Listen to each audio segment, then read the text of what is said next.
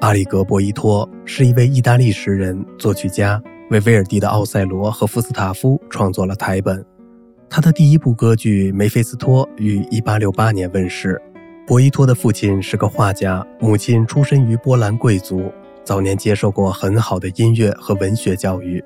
1856年至1862年在米兰音乐学院学习，最早演出的作品为康塔塔和《意大利的姐妹》。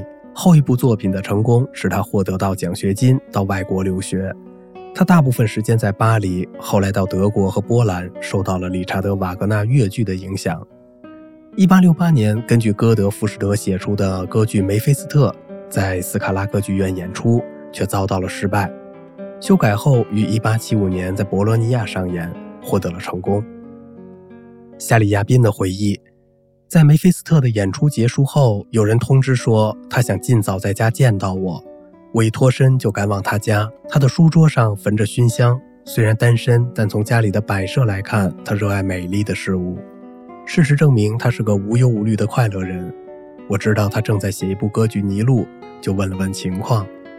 他的反应很怪异，他做了个可怕的鬼脸，从书桌抽屉里拿出一把巨大的手枪，放在我的膝盖上。用一种半滑稽半凄凉的语调说：“开枪打我吧，求你了，因为我太沉迷于那些胡言乱语了。”我意识到他是个对自己作品很有感情的人。其实，梅菲斯特的主题深刻，音乐优美，剧情动人，但可能是由于在创作时忽略了戏剧结构的完整和情节线条的清晰，这部本来很优秀的作品并没有太长的舞台寿命。他的第二部歌剧《尼禄》从1862年就开始构思，但历时56年，直到他去世也没有完成。最后由指挥家阿尔图罗·托斯卡尼尼等人把它写完，并由托斯卡尼尼指挥，在1924年上演。博伊托的另一个主要成就就是创作歌剧脚本，除了为自己的歌剧创作脚本之外，也为其他作曲家写歌剧脚本。贝尔蒂的歌剧《奥赛罗》和《福斯塔夫》。以及彭基耶里的歌女是他剧本创作中的杰作。